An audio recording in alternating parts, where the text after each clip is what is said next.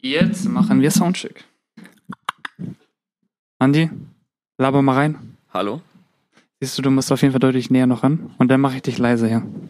Ähm, so besser? Hm? Willst du dich lauter? Oder ich höre mich lauter, ja. Aber nee, ich muss mich nicht lauter hören. Kannst du mich ausstellen? Ja, Andi, ich stell dich aus. Oh, bitte. Herzlich willkommen, schön, dass ihr wieder eingeschaltet habt. Mein Name ist Live, ich bin einer der beiden Muckengründer und zu Gast heute bei mir Andy und Tim aus dem Hause No Talent für die Rolle Designagentur slash Mercher slash Fashion Label. Wer die beiden noch nicht kennt, sie arbeiten für viele bekannte KünstlerInnen aus der Szene, zum Beispiel für die Leoniden, OK Kid, Steezy und viele mehr. Lasst uns mal direkt reingehen. Jetzt geht's los. Viel Spaß.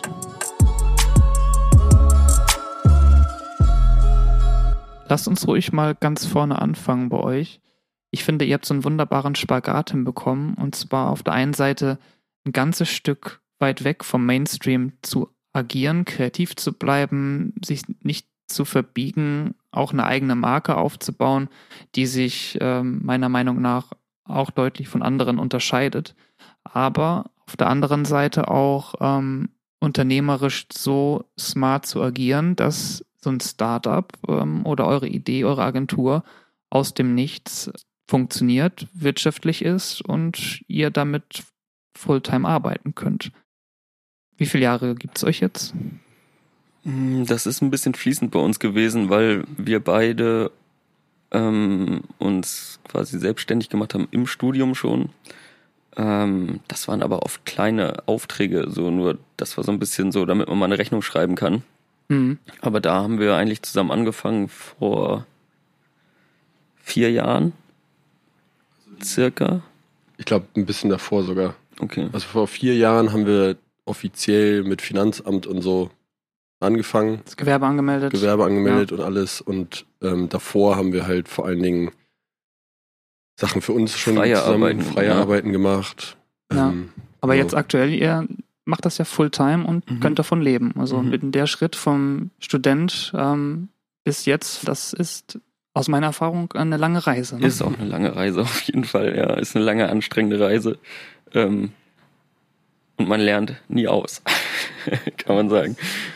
Aber ich glaube, wir hatten am Anfang ähm, das Glück, dass wir viel für Freunde und bekannte Sachen gemacht haben, die dann vielleicht halt nicht gut bezahlt waren, aber dafür kamen da gute Sachen bei rum.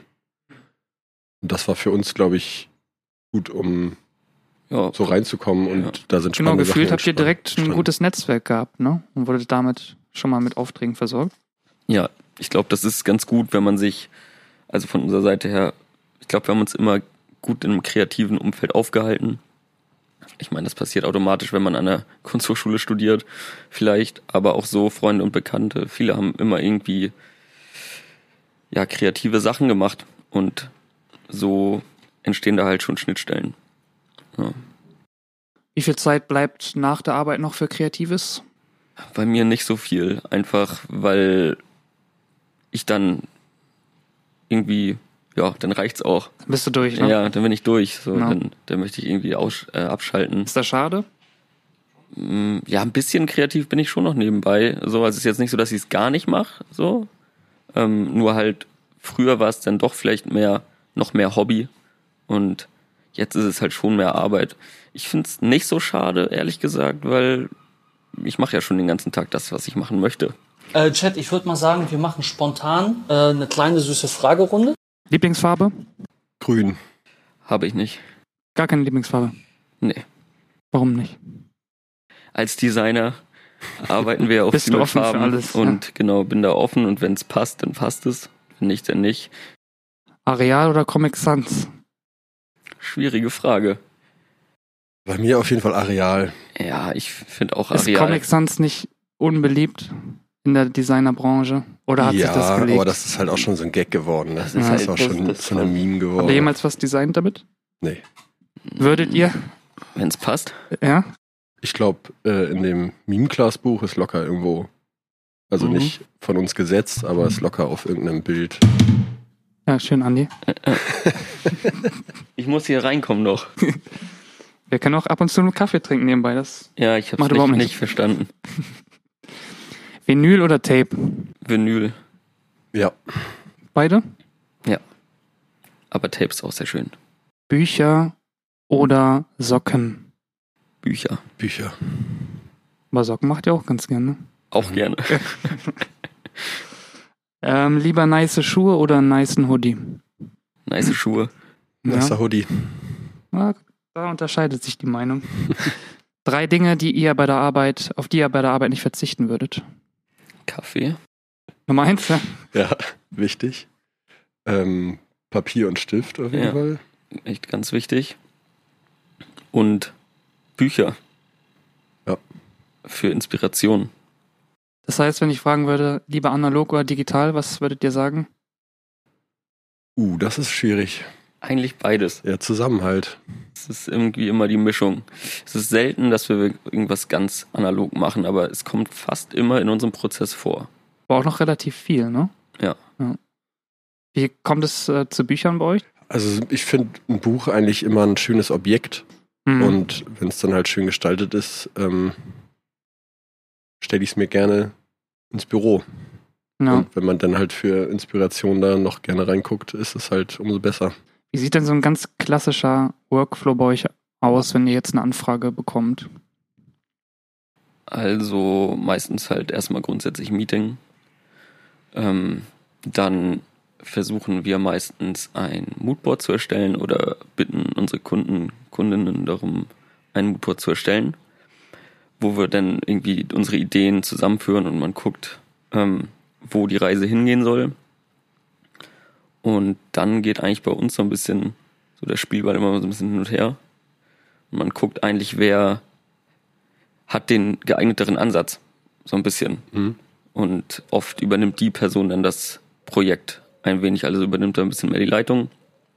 Und ja, und das ist dann immer mal unterschiedlich, wie viel Überschneidung da man hat. Mal übernimmt einer komplett fast das Projekt, mal geht's immer wieder hin und her. Genau. Was war dann das verrückteste Teil, was ihr bisher produziert habt? Verrückt vielleicht nicht, aber schönstes und besonders, besondereres ist vielleicht das von Hannah Bohn, die Platte gewesen. Was Das- war da so besonders? mh, die ganze Zusammenarbeit grundsätzlich, ähm, weil das war, Hannah Bohn ist ja Künstlerin, also Bildhauerin und ähm, ihr Bruder spielt Geige in der Berliner Philharmoniker und diese Kooperation war sehr besonders und auch das Produkt, was am Ende rausgekommen ist, war einfach, oder das Objekt war einfach sehr besonders und einfach, ja, war schön. Schöne Zusammenarbeit. Gut, was, für Leonin habt ihr auch gerade was gemacht, ne? Den Backdrop. Oder im Video habe ich gesehen, dass ihr dort ähm, auch eine Halle gemietet habt, um eine große Kulisse zu erstellen. Das sind ja auch schon so Arbeiten, die jetzt nicht unbedingt jede Designagentur übernimmt, oder? Da hast du recht, das, Das ist ein guter Punkt. Ich habe bei Produktion irgendwie direkt dran gedacht, was extern produziert wird. Das haben wir ja Mhm. selber komplett produziert. Dementsprechend war vielleicht jetzt das letzte schon auch verrückt, ähm, weil das Ding halt einfach riesig war. Also irgendwie 10 mal 12 Meter große Plane und Also vielleicht kannst du den Leuten nochmal erklären, was ein Backdrop ist. Das sagt vielleicht nicht jedem etwas. Genau, also Backdrop ist das, was auf der Bühne hinter der Band hängt, also wo quasi die Designs drauf abgebildet werden. Das wird entweder teilweise digital bespielt oder halt wirklich produziert, gedruckt.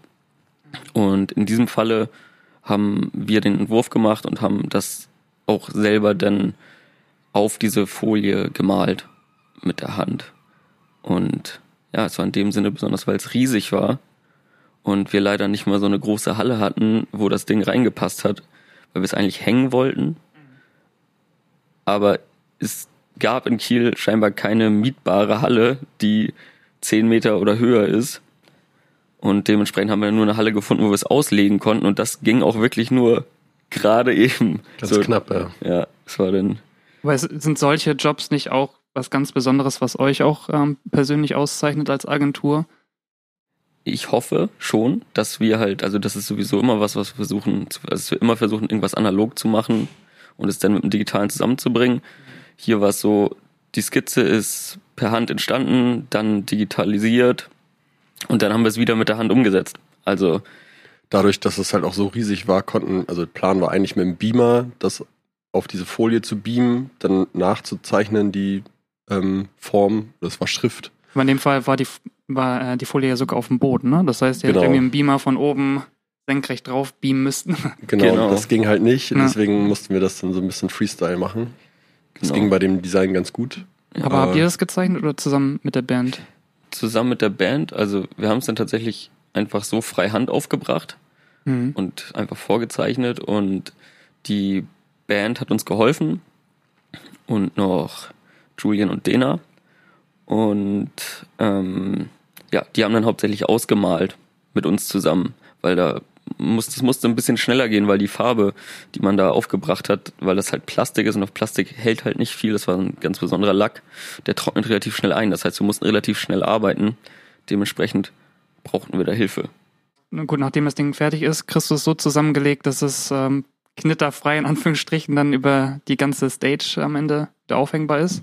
Also knitterfrei auf jeden Fall nicht. Nee, Ähm, ist vielleicht auch nicht schlimm. Also das macht auch den, man hat jetzt natürlich dieses Design nicht vor Augen, aber es ähm, passt zu dem Design, dass das halt alles ein bisschen rougher ist und halt auch nicht, es ist nicht perfekt gema- ausgemalt, sondern auch ein bisschen grober teilweise. Ähm, das Ja, passt cool. eigentlich ganz Also gut. Das heißt, für diejenigen, die mal auf dem Leoniden-Konzert ab jetzt sind, die sehen euer gigantisches Backdrop im Hintergrund, ne? Genau. Habt ihr Genau. selbst schon gesehen auf der Bühne? nein. wir warten noch auf Fotos. Ja, geil. Oder halt bei der nächsten Show, wenn wir dabei sind, in live. Nice. Wie ist es zu eurem eigenen Fashion-Label gekommen? Ähm, eigentlich relativ einfach. Wir waren, haben noch studiert und haben tatsächlich im Studium sehr viel gesiebdruckt. Also jetzt gar nicht zwingend auf Klamotten, sondern irgendwie Kunstdrucke oder alles, worauf wir Lust hatten, weil einfach Siebdruck irgendwie eine ganz tolle Technik ist, in der du halt auch so ziemlich alles irgendwie bedrucken kannst und da ist ganz viel drin und die Farben sind intensiver als jetzt in, aus einem Laserdrucker oder was weiß ich, weil du sie auch wesentlich dicker auftragen kannst und da auch teilweise die Pigmente einfach höher drin sind. Und ja, und da haben wir uns dann auch einfach unsere eigenen T-Shirts bedruckt, was weiß ich, so diese Basics, was man halt so macht am Anfang mal einen Jutebeutel. Ja, haben damals schon quasi uns No Talent genannt und haben uns dann T-Shirts für uns gemacht, weil wir No Talent drauf gedruckt haben und unserem Umfeld wollten das halt viele Menschen dann haben. Die ja bis heute auch sehr gut funktionieren, ne? Also der Online-Shop wird ja auch einen Ja. gewissen Teil eures monatlichen Umsatzes ausmachen. Genau, genau. Und ja, so wurde das dann einfach immer ein bisschen mehr und unsere Ansprüche wurden immer höher, wo wir dann gemerkt haben, ja, auf irgendwelchen 0815 Rohling das zu drucken, das genügt uns nicht. Wir möchten irgendwie eigene Schnitte haben, eigene T-Shirts, dann wollten wir Socken haben und so weiter. Ja, gutes Stichwort. Wie würdet ihr die Szene aktuell beschreiben, was so den Bereich Merchandise angeht? Ähm, wie ist jetzt das Bewusstsein, qualitativ hochwertiges Produkt produzieren zu wollen? Hat sich das verändert? Ist das Thema Nachhaltigkeit auch ähm, präsenter geworden als in den letzten Jahren oder ist Merchandise immer noch Fast Fashion, in Anführungsstrichen? In den meisten Fällen ähm, ist es ganz klar, dass es irgendwie nachhaltige Rohlinge sind. Weil Wir werden auch öfter gefragt ähm, nach Produktion in Portugal oder halt Rohlingen, die halt nachhaltig und fair produziert sind. Ich glaube, früher war das eher nochmal, da hat man dann nochmal einen Gildern genommen. Ja, also zumindest was die Leute angeht, die wir betreuen, ist das schon mittlerweile relativ Standard geworden, dass da irgendwie nach Nachhaltigkeit gefragt wird. Aber na klar, muss das natürlich auch immer noch irgendwie rentabel sein, weil für Künstler ist das natürlich auch eine große Einnahmequelle, Merchandise. Andere Frage, ein Thema, das in meinen Augen so ein bisschen ausgelutscht ist, aber er kommt aus einer anderen Sichtweise eventuell. Ich finde Kliman, dieser ganze Prozess, ich will jetzt nicht zu sehr drauf rumreiten, das äh, haben, glaube ich, alle äh, bestehenden Medien getan, aber aus eurer Sicht nochmal, inwieweit hat diese ganze Thematik ähm, dieser Branche geschadet, wo ihr auch herkommt, auch aus der Sicht der Produzenten? Grundsätzlich einfach in der Glaubwürdigkeit, die man einfach jetzt vielleicht umso mehr nachweisen muss, ähm, oder wo vielleicht auch mal Fragen entstehen können. So, ist es denn wirklich da produziert worden, was auch drin steht oder nicht? Hm. Und Vielleicht nochmal an die Newcomer, die jetzt da draußen überlegen, auch in die Richtung Designagentur zu gehen, Kreativagentur. Gibt es Tipps von eurer Seite, die ihr jetzt aus eurer Erfahrung aus den letzten Jahren preisgeben würdet, die ihr anders machen würdet vielleicht, ähm, um auf diesen Stand zu kommen, wie ihr ihn aktuell habt? Tja, ich finde, glaube, das ist immer sehr individuell. Also bei uns ist es halt so, ich, ich glaube, es ist bei dir auch so, Andi, ich könnte mir halt nicht vorstellen, das alleine zu machen. Da irgendwie einen richtigen Partner, richtige Partnerin für sowas zu finden, ist, glaube ich, wichtig. Na, das Setup überhaupt, ne? Genau. Ja. Ja, oder sowas, sich Hilfe zu holen, wenn es nötig ist und Mhm. das früh genug zu verstehen vielleicht. Oh ja. Das ist ein Punkt. Oder halt, was hatten wir gerade auch, das Thema, zu wissen, wann man Ja sagen soll und zu wissen, wann man Nein sagen soll. Schon. Das ist auch ganz wichtig. Und ich glaube auch immer darauf aufpassen, dass man sich nicht zu sehr unter Wert verkauft. ja. Das ist auch wichtig. Gerade am Anfang, ne? Ja. Ja. Das- ist natürlich für Newcomer schwer, die jetzt auch so ein Repertoire noch nicht mitbringen, wie ihr es jetzt habt. Wird mit den Jahren immer einfacher. Mit jeder Referenz wächst man ja auch ein Stück. Aber das stimmt, ne? Ja, ich glaube auch, ich glaube, das ist, das ist ein ganz schwieriger Prozess. Auf jeden Fall. Mhm. Was sind denn so eure Ziele für die nächsten fünf Jahre? Gibt es da etwas, was ihr ausbauen möchtet oder Projekte, die euch interessieren? Wohin, wohin geht die Reise mit dem eigenen Label noch? Also ich hoffe, dass noch mehr aus der Musikrichtung kommt. Also wir haben jetzt ja ein paar Festivals gemacht und ein paar Albumkampagnen und ich sehe uns da auf jeden Fall auch in fünf Jahren noch in der Branche. Das bringt eigentlich immer Spaß, die Leute sind cool. Ähm, Was bedeutet das jetzt speziell für ein Festival zu arbeiten? Was sind das für Jobs, die ihr da macht? also wir haben jetzt zweimal ähm, quasi das Corporate Design von einem Festival gemacht. Mhm. Also die das ganze, den ganzen Look halt entwickelt mit Logo und drumherum. Wo ihr dann aber auch in der Produktion helft. Wir Von, haben, von dem Material oder geht es da jetzt hauptsächlich um den kreativen Prozess? das ist der kreative Prozess eigentlich. Ja. Genau, schon, aber natürlich durch unsere Erfahrung können wir natürlich da auch immer beratend irgendwie dabei sein. Ich glaube, das ist auch schon was irgendwie die Leute bei uns dann auch schätzen, dass das ein bisschen drüber hinausgeht, das Wissen dann noch, bis auf nur die Gestaltung. Aber im Großen und Ganzen geht es halt wirklich um die Corporate Identity. Also, dass man da ein Paket schnürt. So soll der Look von dem Festival aussehen. Wer Bock hat, mit euch zu arbeiten, wie kontaktiert man euch am besten? Einfach anrufen oder am besten eine Mail schreiben. Nice, okay. Dann würde ich sagen, packe ich das alles in die Shownotes mit rein, eure Kontakt. Dann bedanke ich mich, dass ihr da wart. Hat viel Spaß gemacht. Vielen Dank für die Einladung. Ja, Drück euch dir. die Daumen für alles weitere, was kommt und hoffe, dass ihr mal wieder zu Gast bei mir seid. Sehr gerne. Tschüss. Ciao. Tschüssing. Lass die Sonne meine Stirn küssen, ey. Geh mir nicht auf die Nüsse, bin immer auf der Pirsche. Reh, Rücken oder Hirsche. Auf der Waage liegen zehn Stücke. Alles vage, nur ist sicher, dass du stirbst, ey. Keine Frage, bis ich da bin, ist noch einiges zu klären, ey. Beweg mich leise ohne Lärm. Abdrücke von den Füßen eines Bärs, ey. Und all die anderen Mücken. Blutsauger mögen dich nur, wenn du gut drauf bist. Und keiner sieht mich, wenn die Glut aus ist. Schieße durchs Roof, ja. Immer wenn die Wut ausbricht, weil ihr seid Lügner. Ganz egal, wie klug ihr sprecht, ey. Es ist immer nur eine Frage der Zeit, ey. Behalt die Ruhe, ey. Behalt die Ruhe, ey.